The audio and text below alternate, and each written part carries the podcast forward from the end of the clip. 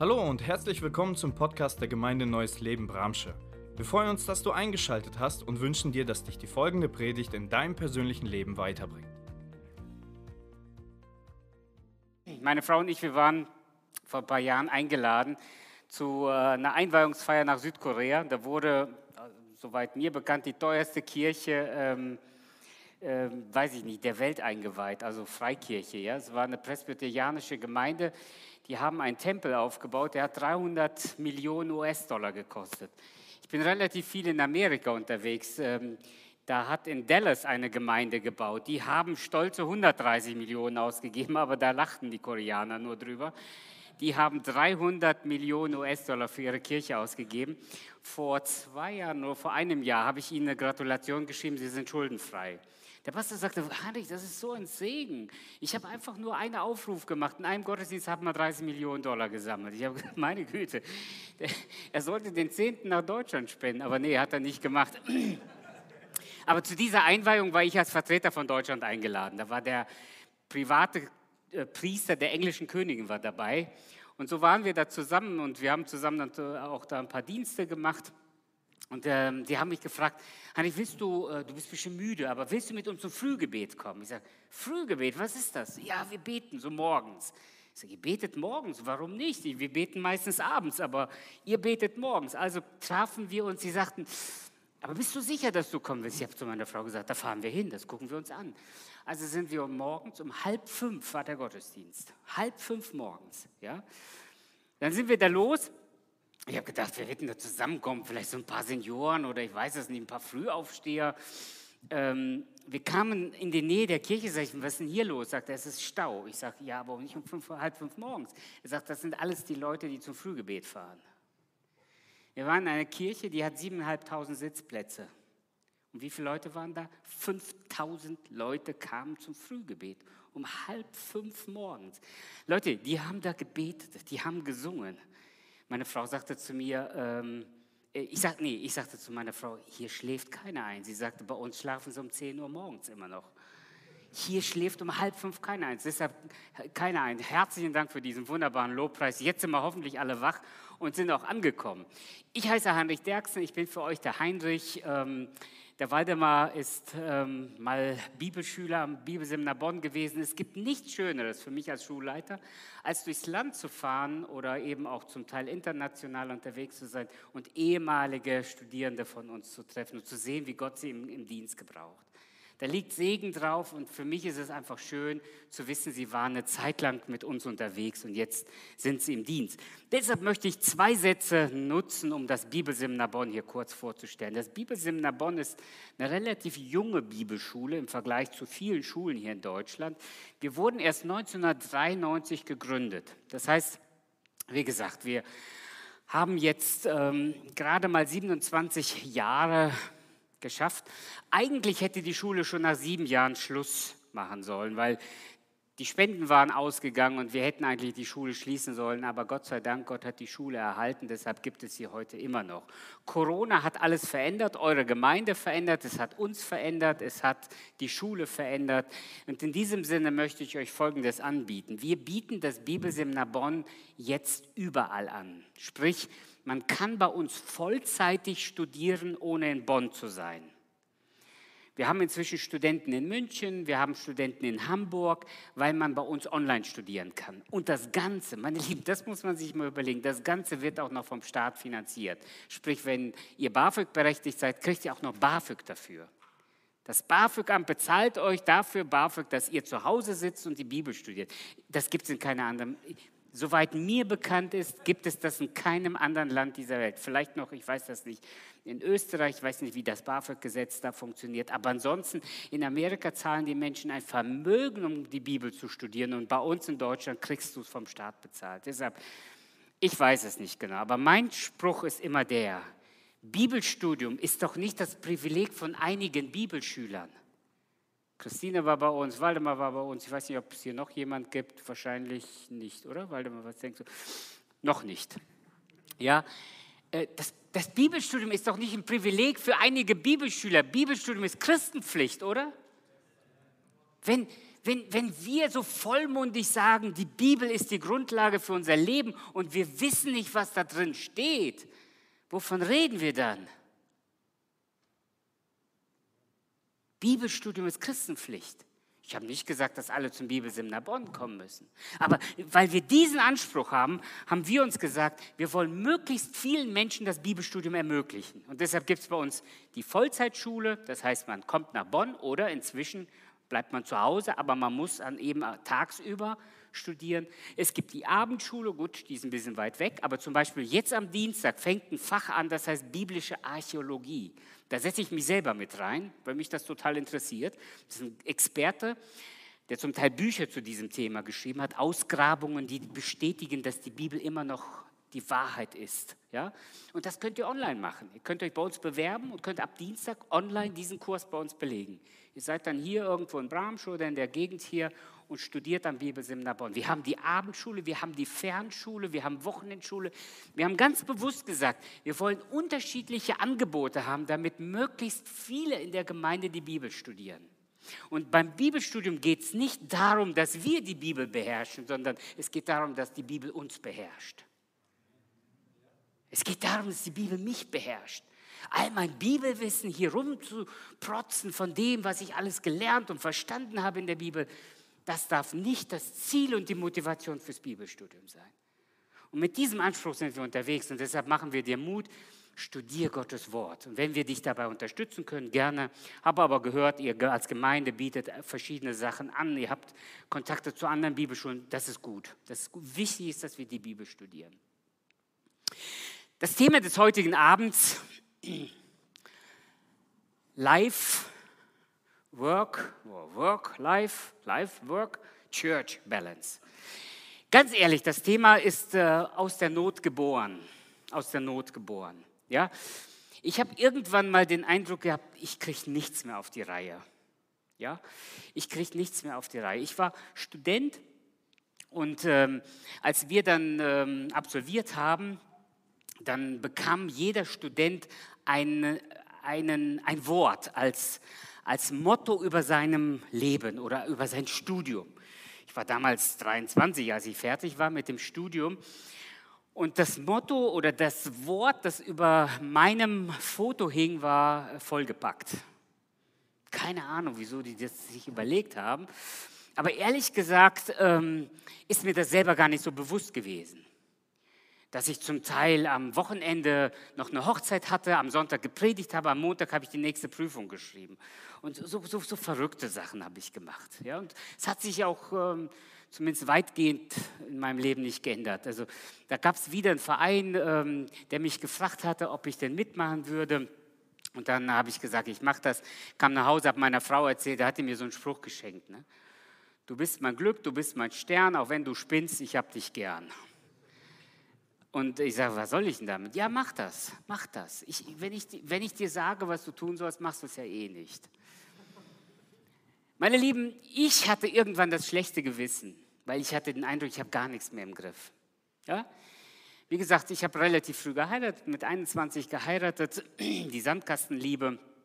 Ähm, dann habe ich ähm, mit ähm, 23 mein Studium abgeschlossen, mit 25 war ich am Bibelseminar Bonn Dozent mit 26 wurde ich ordiniert in einer Gemeinde, die heute ungefähr 500 Mitglieder hat.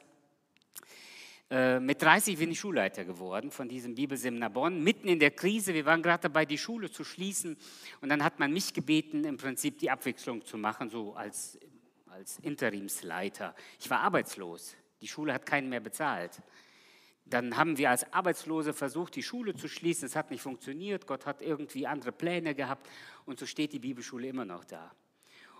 Und ich hatte irgendwann dieses schlechte Gewissen, denn ich war nicht nur verheiratet, ich hatte fünf Kinder. Wir haben fünf Kinder. Inzwischen, ihr wisst, ne, mit den Schwiegertöchtern wächst die Familie. Wir haben fünf Kinder und da ist ja eine gewisse Verantwortung da für die Kinder. Dann, dann, dann war die Gemeinde da. Ich hatte immer den Eindruck, ich habe nicht genug Zeit. Ich habe weder genug Zeit für die Schule, noch genug Zeit für die Familie, geschweige denn genug Zeit für die Gemeinde. Und in diesem Zerriss ist irgendwann dieses Thema entstanden. Ich weiß nicht, wie du in deiner, in deiner Mentalität, in deiner Prägung her bis jetzt gedacht hast. Ich bin so zu Hause geprägt. Mein Vater war Diakon dieser Gemeinde, war Mitbegründer dieser Gemeinde, hat leider meine Ordination nicht mehr gekriegt, ist drei Tage von meiner mitgekriegt, ist drei Tage vor der ähm, Ordination verstorben. Hat sich das sehr gewünscht, hat gesagt, ich will das nochmal erleben, aber ähm, Gott hatte andere Pläne. Ich weiß es nicht. Ich bin aus einem Elternhaus gekommen, wo immer die Gemeinde an erster Stelle stand. Äh, das, das, das, war, das, das war das A und O. Er war zuständig für alle möglichen Aufgaben, wie zum Beispiel für, für die äh, Sauberkeit des Hauses. Das heißt, er hat das nicht alles selber gemacht, aber er hat das alles organisiert. Und da waren wir Kinder ständig gefragt. Ständig. Ich hatte den Eindruck, wenn, wenn zum Beispiel Weihnachten, Weihnachtsgottesdienst, nach dem Weihnachtsgottesdienst, nachdem es Bescherung gab, packten wir alle unsere Sachen und sind ab in die Kirche, um wieder sauber zu machen. Das heißt, das war selbstverständlich. Das Dienen stand immer an erster Stelle, die Familie stand immer an zweiter Stelle wenn überhaupt. Das ist meine Prägung aus dem Elternhaus. Dadurch, dass wir mit den Amis zusammenarbeiten, haben Amerikaner uns relativ schnell äh, gezeigt, ja, du lachst Andreas, ne? Nicht America first, Family first, ja? Family first, ja? Familie kommt immer zuerst. So, und dann gibt es ja irgendwie doch die Herausforderung, ja, aber ich habe ja auch noch einen Beruf. Darf man denn als Christ Karriere machen? Und genau in dieser Spannung habe ich mich befunden, bis ich irgendwann gesagt habe, ich muss da raus. Ich, ich, fahre, ich fahre zur Arbeit und ich habe dieses schlechte Gewissen, da zu Hause bleiben ganz viele Sachen liegen. Sehr oft bin ich direkt von der Arbeit zur Gemeinde gefahren und ich wusste, in der Schule sind Sachen liegen geblieben. Ich komme von der Gemeinde nach Hause, meistens schon spät abends, die Kinder liegen im Bett und schlafen. Ich weiß, das sind Seelsorgefälle, die nicht geklärt sind, die müssen dringend ähm, angegangen werden oder sind Sachen, die liegen geblieben sind. Und so lebte ich ständig in diesem schlechten Gewissen. Ich habe mich gefragt, wie komme ich aus diesem Karussell raus? Wie komme ich aus diesem Karussell raus? Und dann kam ich zu einem Seminar zu diesem Thema. Ich habe gedacht, jetzt kommt jemand mal, ein Experte, der es uns beibringen will. Und dann brachte er uns eigentlich nur bei, dass wir sehr viel mehr, also Entschuldigung, ich muss dazu sagen, das war jetzt kein christliches Seminar, sondern das war eher so gesellschaftsrelevant. Ja, und, ich habe mich da reingesetzt und gesagt, ich höre mir das mal an und dieser Mensch erklärt mir, ich muss an mich denken. Daran hatte ich noch gar nicht gedacht. Ich muss an mich denken, ich muss einen ausgeglichenen emotionalen Haushalt haben und so weiter. Da habe ich mich gemeldet. Dann nahm mich dran und ich sagte, ich habe eine Frage. Meine Oma ist 104 geworden. Sie hat zwei Weltkriege erlebt. Sie hat Hungersnot erlebt. Sie hat erlebt, wie ihre Kinder gestorben sind. Sie hat erlebt, wie man ihren Mann erschossen hat. Meine Oma äh, ist in Russland aufgewachsen. Unter Stalin hat sie ihren Mann verloren, das habe ich dann auch erzählt. Dann ist sie irgendwann nach Deutschland emigriert. Die weiß noch nicht mal, wie man das Wort schreibt, Life-Work-Balance. Die weiß noch mal, wie man sowas schreibt. Aber sie hatte nie Depressionen und ist als fröhlicher Mensch gestorben. Gläubig, aber das habe ich erstmal außen vor gelassen. Ich wollte seine Antwort haben. Können Sie mir sagen, warum diese Frau nicht depressiv geworden ist? Sagte, nee, darauf habe ich keine Antwort. Seht ihr, und dann habe ich gedacht, okay, wenn dieser Mann keine Antwort hat, ich selber mit mir nicht fertig werde, dann muss ich in die Bibel hineinschauen. Was sagt mir Gottes Wort denn? Was kommt denn zuerst? Kommt die Gemeinde zuerst? Kommt dann die Familie zuerst? Kommt die Arbeit zuerst? Komme ich zuerst? Was steht denn in der Bibel?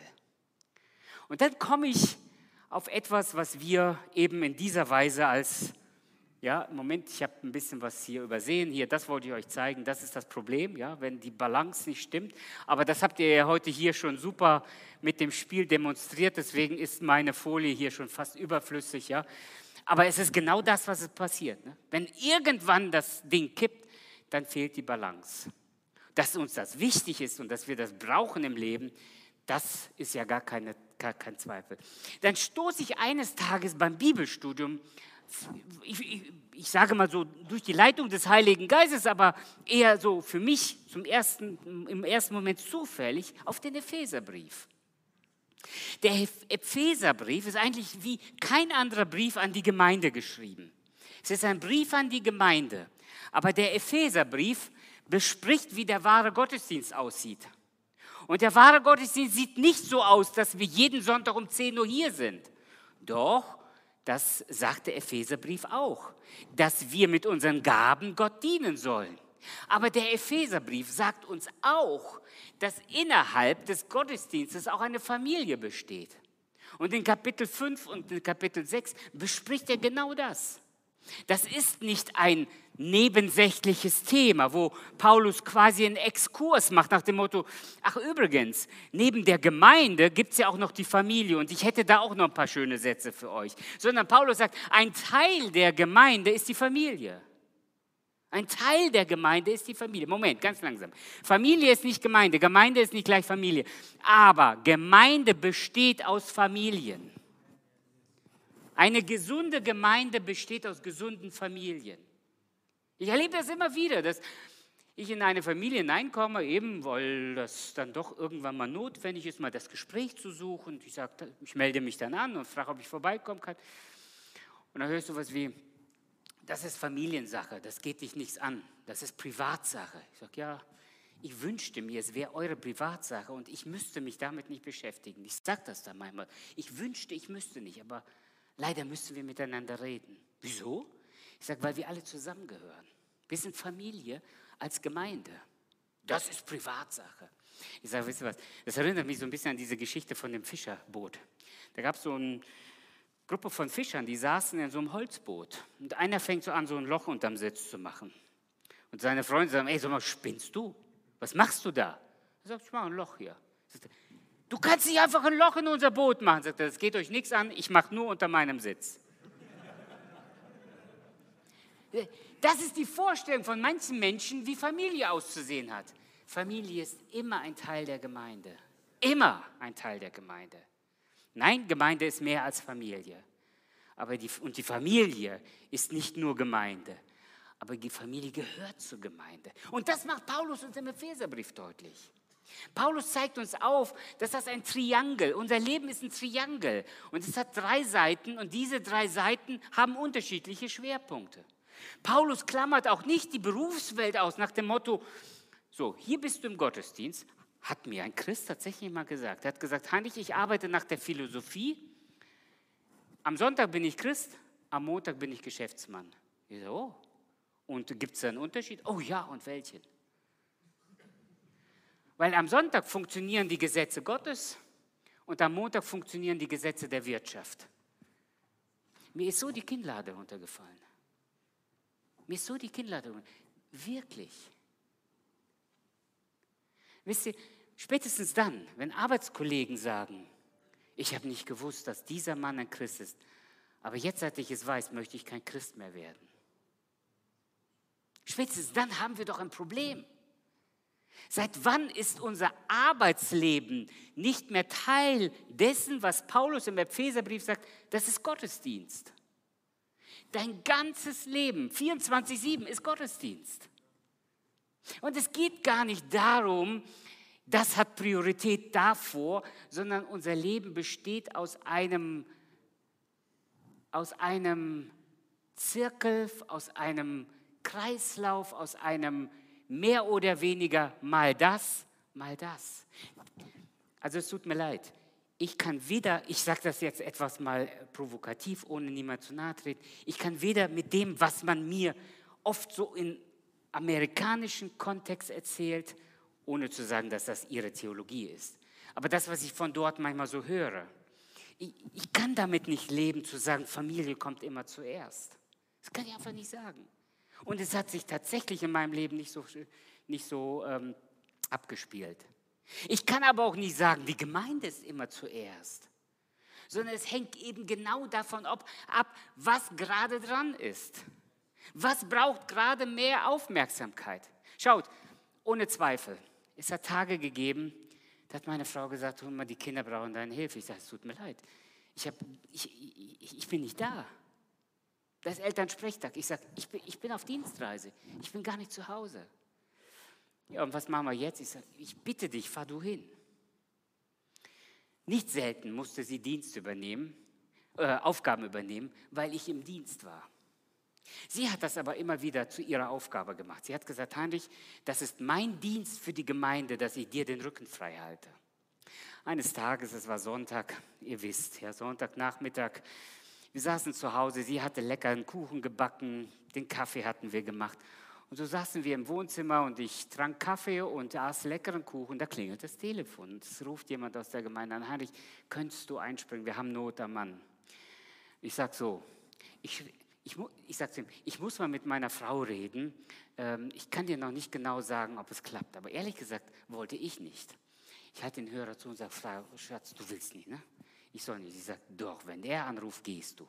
Ich sage, nein. Sie sagt, doch, du gehst ich kann kommen. Oh, wie schön, Gott sei Dank, er hat mein Gebet erhört. Ja, meins nicht, aber. Verstehst du? Und dann, hat sie, und dann hat sie mich mit dem Kuchen und dem Kaffee da weggeschickt. Hat nie immer so geklappt, hat nie immer so geklappt. Eines Tages rief sie mich an und sagte, Heinrich, Heinrich, wir müssen dringend, wir müssen dringend äh, was machen. Äh, dein Sohn, unser Sohn, schreibt morgen eine Lateinarbeit. Ich hatte Latein im Abitur. Und äh, sie hat kein Abitur und deswegen, sie konnte mit Latein gar nichts anfangen. Sie, ich sage, aber ich habe heute Abend eine, eine, Sitzung in der Gemeinde. Wir haben ähm, Vorstandssitzung, Gemeinderatssitzung. Sie sagt, ja, aber ich kann ihm nicht helfen. Ich sage, okay, ich kläre das. Ich rufe an, sagt dem Gemeinderat, nein, ich habe dem Gemeinderat nicht gesagt, ich gehe nach Hause mit meinem Sohn Latein lernen. Ich habe gesagt, ich, Leute, mir ist ein ganz dringender Termin dazwischen gekommen. Echt, ich sage, ja, es tut mir leid, was ganz Dringendes. Ich kann es leider nicht verschieben. Ich bin heute Abend nicht da, wir müssen die Sitzung absagen. Habe die komplette Sitzung ausfallen lassen. Bin nach Hause gefahren zu meinem Sohn und habe mit ihm gelernt. Balance ist etwas, wo du immer in der Herausforderung stehst, was kommt jetzt zuerst? Wer muss jetzt die Priorität haben? Ganz ehrlich, eines Tages, wir haben fünf Kinder, alles Jungs, außer die jüngste ist Mädel. Nach vier Jungs kam die ersehnte Prinzessin. Als wir befreundet waren, habe ich mit meiner Frau über unsere Kinderzahl geredet. Ich habe gesagt, so drei, was, da fangen wir erst an. Ich sage, was meinst du? Sie sagt, mindestens sechs Kinder. Jetzt sind wir bei fünf, ihr seht, wer sich durchgesetzt hat. Äh, der, der, bei dem einen Jungen hatte ich den Eindruck, ich habe ihn verloren. Ihr, wisst das, Kinder sind unterschiedlich, ja. Sie sind unterschiedlich auch bedürftig. Der eine braucht den Vater mehr als den anderen, der andere, eine braucht ihn nur hierfür. Und den einen Jungen, ich hatte den Eindruck, ich habe ihn verloren. Ich habe angefangen zu beten. Ich habe gesagt, Jesus, bitte, bitte. Ich möchte es nicht. Ich, ich liebe meine Familie. Meine Familie ist meine Oase. Wenn es einen Ort gibt, wo ich Energie auftanke, wo ich Kraft auftanke, das ist, das ist meine Familie. Wenn, wenn, wenn, wenn, ich durch bin, wenn es in der Gemeinde Stress gibt oder in der Schule es nicht rund läuft, ich brauche meine Familie. Das ist meine Oase. Das, das wusste meine Frau auch schon. Ne? Wenn ich nach Hause kam und gesagt habe, so pack die Badehosen ein, wir fahren schwimmen. Ich weiß nicht, manchmal sind wir um 8 Uhr, 9 Uhr abends los. Wir haben dann so ein Schwimmbad, das bis, ich weiß nicht, 11, glaube ich, aufhaben. Da sind wir spät abends noch schwimmen gegangen. Die Jungs haben sich das immer wie so ein kleines Weihnachtsfest ne, im Sommer ähm, gefreut. Aber das war dann so ein besonderes Ereignis, weil wir die Familie als Oase erlebt haben. Und bei dem einen Jungen hatte ich so einen Eindruck, den habe ich verloren. Ich habe den verloren. Ich saß im Auto und dann sage ich, du, ich möchte mich mal bei dir entschuldigen. Er sagt, Papa, wofür? Ich sage, Junge, es tut mir so leid. Ich habe so wenig, so wenig Zeit für dich. Ich, ich, ich wünsche mir, ich könnte mehr für dich tun. Er guckt mich an und sagt, Papa, wenn ich dich brauche, warst du immer da. Mein Lieber, ich könnte heute Abend noch heulen darüber, weißt du? Weil, weil das wollte ich, aber ich hatte den Eindruck, ich habe es nicht mehr hingekriegt. Aber das ist das, was dann am Ende bei meinen Kindern hängen geblieben ist. Wenn wir dich brauchten, warst du da. Wir wissen, dass du nicht oft zu Hause bist. Aber wenn wir dich brauchten, bist du da. Mein Lieben, das ist die Balance, die uns Paulus im Epheserbrief lehrt. Die uns Paulus im Epheserbrief lehrt. Denn er zeigt uns die Gemeinde, Kapitel 4, richtig? Und leider, ich versuche jetzt einfach nur abzukürzen, äh, ab Kapitel 4 zeigt er uns den Auftrag der Gemeinde.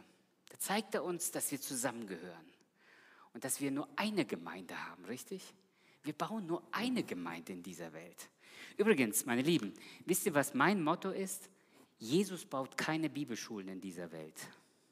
Jesus baut keine Bibelschulen in dieser Welt. Jesus baut auch keine Missionswerke in dieser Welt. Jesus baut auch keine christlichen Organisationen oder christliche Privatschulen in dieser Welt. Jesus baut was? Gemeinde. Gemeinde. Jesus gebraucht Bibelschulen, Jesus gebraucht Missionswerke, Jesus gebraucht christliche Organisationen, aber nur dann, wenn sie der Gemeinde dienen. Wenn sie der Gemeinde dienen. 1. Korinther Kapitel 12, ein Leib, viele Glieder. Da kann nicht ein Glied zum anderen sagen, ich brauche dich nicht. Wisst ihr, was ich gelegentlich von Vätern höre? In der Gemeinde bin ich ersetzbar. In der Familie haben meine Kinder nur einen Vater. Ach, ich sage wirklich. In welch, sag mal mal, in welchem Buch in der Bibel hast du das gelesen? Ja, das ist so das, was die Bibel sagt. Ich sage, was, was sagt die Bibel? Ja, die Bibel sagt sowas wie, wer seinem eigenen Haus nicht vorstehen kann, der soll auch nicht nach einem Amt in der Gemeinde trachten. Ja, ich sage, das steht in der Bibel, richtig. Aber in der Bibel steht auch, dass wir alle eine Gnadengabe empfangen haben. 1. Petrus Kapitel 4. Dient einander, ein jeder, nicht, nicht einige, oder? Dient ein jeder mit, womit? Mit der Gabe, die er empfangen hat. Das heißt, wenn du in der Familie unersetzbar bist, bist du in der Gemeinde genauso unersetzbar. Das heißt, auch in der Gemeinde gibt es für dich einen Platz und den kannst nur du ausfüllen. Nur du mit deiner Person, mit deiner Gabe. Und diese, diese Gabe ist nicht einfach nur in den Reihen zu sitzen. Entschuldigung, ich, jetzt sitzt ihr in den Reihen, ihr sollt ja auch hier sitzen. Aber, aber, aber das ist nicht Gemeinde. Gemeinde ist nicht in den Reihen sitzen und aus den Reihen denen da vorne erklären, was sie alles richtig oder falsch machen. Das ist ein ganz einfacher Job. Und einige glauben, das sei auch noch eine Geistesgabe, die ganze Zeit rumzustochern und der Gemeindeleitung zu, die Gemeindeleitung zu kritisieren. Das ist keine Geistesgabe. Das ist keine Geistesgabe, sondern das ist Faulheit, der Gemeinde Jesu mit seinen Gaben zu dienen. Krempel die Ärmel hoch und pack mit an. Bau diese Gemeinde auf, damit sie Gemeinde Jesu ist. Kritik ist immer berechtigt. Kritik ist berechtigt, aber wenn du kritisierst, pack an, damit das, was du gerade kritisierst, besser wird. Und dann bauen wir gemeinsam Gemeinde. Mein Lieben, nein, in der Familie bist du unersetzbar, gar keine Frage, darüber müssen wir nicht diskutieren. Dafür hat Gott Eltern gegeben, dafür hat Gott Mann und Frau gegeben, dafür hat Gott den Kindern Eltern gegeben und dafür sind wir füreinander geschaffen, richtig? Richtig. Aber in der Gemeinde ist das genauso. Du hast einen Platz und nur du kannst ihn ausfüllen. Wenn dieser Platz leer bleibt, du bringst Jesus nicht in Verlegenheit. Der füllt den anders. Das kann aber auch zu Hause. Ich habe so oft erlebt, dass Gott Dinge ausfüllt in der Familie, die ich vernachlässigt habe, die mir nicht so gelungen sind, die mir aufgrund von vielen anderen Aufgaben eben entgangen sind. In dieser Weise baut Jesus nicht nur Gemeinden, sondern auch Familien. Und in dieser Weise gehören wir zusammen. Aber meine Lieben, es gibt auch genau das Gegenteil. Es gibt auch diese Leute, die sagen, oh, heute ist Männerabend, oh, morgen ist Gottesdienst, oh, Montag ist Einsatz für. Und sie sind nur noch unterwegs, nur noch unterwegs. Weißt du warum? Weil die stinkenden Pampers da zu Hause zu wechseln oder wegzubringen, da denkt man, das ist ja keine besonders geistliche Aufgabe das lasse ich mal lieber meine Frau machen. Aber der Platz zu Hause ist tatsächlich dein Platz. Und nur wir können diesen Platz ausfüllen. Und deshalb sagt Paulus mitten im Epheserbrief plötzlich, dass wir eben auch eine Familie haben und eine Familie sind. Und deshalb sagt er plötzlich zu den Vätern, ihr Väter, erzieht eure Kinder im Gehorsam für den Herrn. Das ist eine Aufgabe, der wir uns komplett widmen müssen. Das heißt, den Kindern etwas mitzugeben und ihnen etwas vorzuleben. Und darf ich etwas sagen? Die beste Erziehung ist Vorbild. Vorbild. Die beste Erziehung ist Vorbild. Ist nicht die ganze Zeit nur sagen, tu das nicht, tu das, räum endlich mal auf, wann wirst du endlich mal lernen, was willst du aus deinem Leben machen. Vorleben ist das Prinzip. Paulus sagt zu seinen Mitarbeitern, ich mache mich zum Vorbild. Ahmt mir nach. Machen wir uns zum Vorbild? Männer, sind wir Vorbilder zu Hause?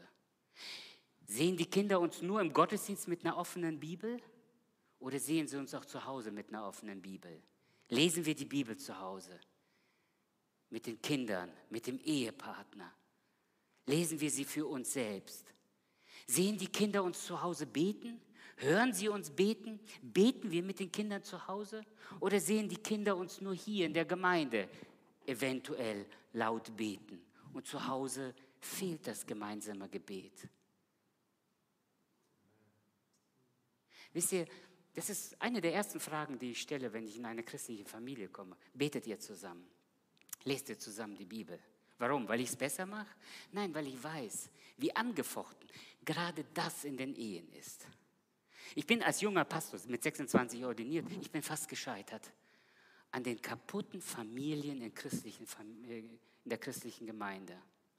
Ich, ich war zum Teil so erschüttert als junger Pastor, weil ich gedacht habe, das gibt's doch gar nicht. Wisst ihr, was ich eines Abends zu meiner jungen Frau gesagt habe damals? Sie hat gesagt, unsere Nachbarn hier oben, die keine Christen sind, leben besser als ganz viele in unserer Gemeinde. Das ist mir einfach so über die Lippen gerutscht. Und dann habe ich mich gefragt, ich habe dann irgendwie gesagt, weißt du was, ich glaube, es gibt gar keinen Unterschied zwischen christlichen und nichtchristlichen Ehen. Und dann habe ich mich gefragt, Moment, das kann doch nie wahr sein. Was ist der Unterschied zwischen einer christlichen und nichtchristlichen Ehe? Die Nichtchristen gehen fremd. Nein, gehen sie nicht. Auch da gibt es treue Männer. Die Nichtchristen, die schreien sich immer an. Nein, sie schreien sich nicht immer an. Was ist der Unterschied zwischen einer christlichen und nichtchristlichen Ehe? Paulus in, der Vers, in 1. Korinther Kapitel 7 sagt, da spricht er von den Witwen, aber letztendlich ist das ein Grundprinzip. Sie soll heiraten, wen sie will, aber es soll im Herrn geschehen. Der einzige Unterschied, den eine christliche Ehe von einer nichtchristlichen Ehe macht, ist im Herrn, die Verbundenheit durch den Heiligen Geist. Diese Verbundenheit, die wir durch den Heiligen Geist haben, die gibt es in dieser Welt nicht. Die gibt es nicht. Lieben können sich die Menschen dieser Welt genauso, sich fürsorglich um den anderen kümmern auch. Das funktioniert. Aber diese wirkliche, einige Gebetsgemeinschaft, das Verbundensein im Wort, das gibt es nur unter Christen. Und das ist die Stärke. Aber was ist das Problem? Das, was eigentlich die Stärke unserer christlichen Ehe sein sollte, wird am meisten vernachlässigt. Das ist die Tragödie von christlichen Familien. Und deshalb hier kommt mein großer Appell. Lasst uns an dieser Stelle wieder Vorbilder werden für unsere Familien. Wie reden wir über die Gemeinde? Wisst ihr, ich sage das manchmal ein bisschen direkt zu der eigenen Gemeinde. Ich sage, wisst ihr was, mir ist das so egal, wie ihr heute Mittag über meine Predigt zu Hause redet. Mir ist das völlig egal, ob euch meine Predigt hier passt oder nicht. Nicht, weil ich so arrogant bin und denke, mir ist das egal, was andere Menschen denken. Nein, sondern ich will euch sagen, es betrifft mich nicht so sehr als das, was mir eigentlich leid tut und weh tut. Wenn ihr schlecht über diese Gemeinde redet am Sonntagmittagstisch, glaubt ihr wirklich, dass eure Kinder dann gerne in diese Gemeinde gehen wollen? Was tut ihr euren Kindern an? Nicht, was tut ihr mir an? Ich mag, ich, ich mag auch nicht kritisiert werden, aber, aber darum geht es nicht. Mir geht es darum, was tut ihr den Kindern an? Versteht ihr? Vorbildlich sein heißt, ich lebe für diese Gemeinde und mit dieser Gemeinde und ich rede gut über diese Gemeinde. Und wenn die Dinge nicht gut laufen, dann rede ich mit dem Pastor, dann rede ich mit den Menschen, die es betrifft, dann rede ich mit den Menschen und nicht über die Menschen. Das ist die große Tragödie von vielen christlichen Gemeinden. Sprich mit der Person und nicht über die Person. Wie reden wir zu unserer Frau? Wisst ihr, unseren Kindern zu sagen, sie sollen nicht frech sein, aber ich beleidige ständig meine Ehefrau in der Gegenwart meiner Kinder, dann bin ich kein Vorbild. Mach dich zum Vorbild in der Ehe und Familie. Und dann baust du tatsächlich eine gesunde Familie, die ein Teil einer gesunden Gemeinde ist. Und die Arbeit, zwei Sätze darüber und dann sind wir durch. Die Arbeit ist unser Missionsfeld, mein Lieben. Wie das eine Frau mal gesagt hat, ich bin Krankenschwester, ich bin, nee, ich bin Missionarin verkleidet als Krankenschwester. Ich bin Missionarin verkleidet als Krankenschwester. Meine Lieben, die Leute wollen am Ende des Tages nicht wissen, was wir glauben, sondern wer wir sind. Jemand hat einmal gesagt, es gibt fünf Evangelien. Vier stehen in der Bibel, das fünfte bist du. Die meisten Arbeitskollegen kennen die vier Evangelien nicht. Sie kennen nur ein Evangelium das bist du. Ich schließe mit einer Geschichte, die ich von einem Missionar aus ähm, Indonesien gehört habe. Avery Willis war viele Jahre in Indonesien, in der Hauptstadt Jakarta, Missionar. Eines Tages klopfte es an seiner Tür und ein Mann kam zu ihm und sagte, Avery, kann ich bei dir arbeiten? Er sagte, ja, aber eigentlich habe ich keine Aufgabe für dich. Ah, lass mich dein Gärtner sein. Avery sagt, ich habe schon einen Gärtner. Er sagt, bitte, bitte, lass mich bei dir Gärtner sein. Man muss wissen, in solchen Ländern ist es häufig so, man hilft den Menschen sozial. Man hilft ihnen finanziell, aber auch man hilft ihnen moralisch, weil sie dann wieder so in Lohn und Brot kommen. Sie haben eine sinnvolle Tätigkeit. Und so sagt der Avery Willis zu ihm, weißt du was, du kannst mein zweiter, du kannst mein zweiter Gärtner sein. Komm, machst du bei mir im Garten mit. Und so arbeitet er mit in dem Garten. Und dann nach einiger Zeit kommt die Frau und sagt, Avery, du musst schnell runterkommen. Dieser neue Gärtner, er sitzt da unten und weint. Avery Willis stürmt die Treppen runter, ist noch gar nicht richtig zu Ende rasiert, kommt runter, der Mann sitzt und weint. Er sagt, was ist los, was ist los? Er sagt, Avery, ich will Jesus annehmen. Avery sagt, oh, ich dachte, was, ich dachte, es wäre was Schlimmeres passiert. Er sagt, was ist passiert? Äh, was ist passiert? Wie ist es dazu gekommen? Er sagt, Avery, als du gedacht hast, dass ich bei dir einen Job brauche? Hast du vermutlich, als ich, nee, er sagt, als ich an deiner Tür stand, hast du gedacht, dass ich deinen Job brauche? Richtig? Er sagt, na, den Eindruck hast du gemacht. Er sagt, dein Geld brauche ich nicht. Ich bin einer der reichsten Leute hier in Jakarta. Ich fuhr mit meinem Cabrio durch die Stadt und dann sah ich Licht in eurer Kirche brennen. Ich habe angehalten, bin reingekommen und habe zugehört, wie du da vorne gepredigt hast. Und ich habe gesagt, der Mann, der da vorne, lebt der das, was er auch sagt? Lebt er das, was er sagt? Und dann bin ich zu euch in die Kirche reingekommen, habe mir diese Predigt angehört und habe gedacht, wie komme ich bei dem Mann ins Haus? Wie komme ich zu diesem Mann ins Haus? Da fiel mir ein, ich muss bei dir arbeiten. Every seit ich bei dir jeden Tag arbeiten komme, möchte ich ein Leben führen wie du. Wie werde ich Christ? Sag mir, wie werde ich Christ? Meine Lieben, das ist die Verantwortung in Epheser Kapitel ähm, das muss 6 heißen. Epheser Kapitel, Entschuldigung, Epheser Kapitel 6. Epheser Kapitel 6, da wird uns gesagt, dass wir, da steht Knechte, Sklaven, das war damals die Kultur, ja, das ist nicht unsere Mentalität, zum Glück nicht. Sie sollen so arbeiten, als würden sie für Gott arbeiten, als würden sie für Gott arbeiten. Die Herausforderung, in der wir alle stehen, ist unser Leben so zu gestalten, dass alles, was wir tun, am Ende wir für Gott tun. Und die Zeiteinteilung ist nicht die Prioritätenliste. Wenn wir daran das messen würden, dann verschlafen wir die meiste Zeit unseres Lebens. Wenn wir aber darauf achten, dass immer das Priorität hat, was gerade Gott ehrt und Menschen dient, dann haben wir die richtige Balance in unserem Leben. Dann haben wir die richtige Life-Work-Church-Balance. Und dabei möchte ich euch alle unterstützen. Dafür segne uns Gott, dass wir die Weisheit haben, immer zur richtigen Zeit das Richtige zu tun, weil am Ende Gott alles, was wir tun, ehrt und segnet. Amen. Amen. Lass uns zusammen beten. Wir hoffen, die Predigt hat dich angesprochen. Solltest du noch Fragen haben, dann freuen wir uns, von dir zu hören. Send uns gerne eine E-Mail an info@gnl-bramsche.de. Gott segne dich.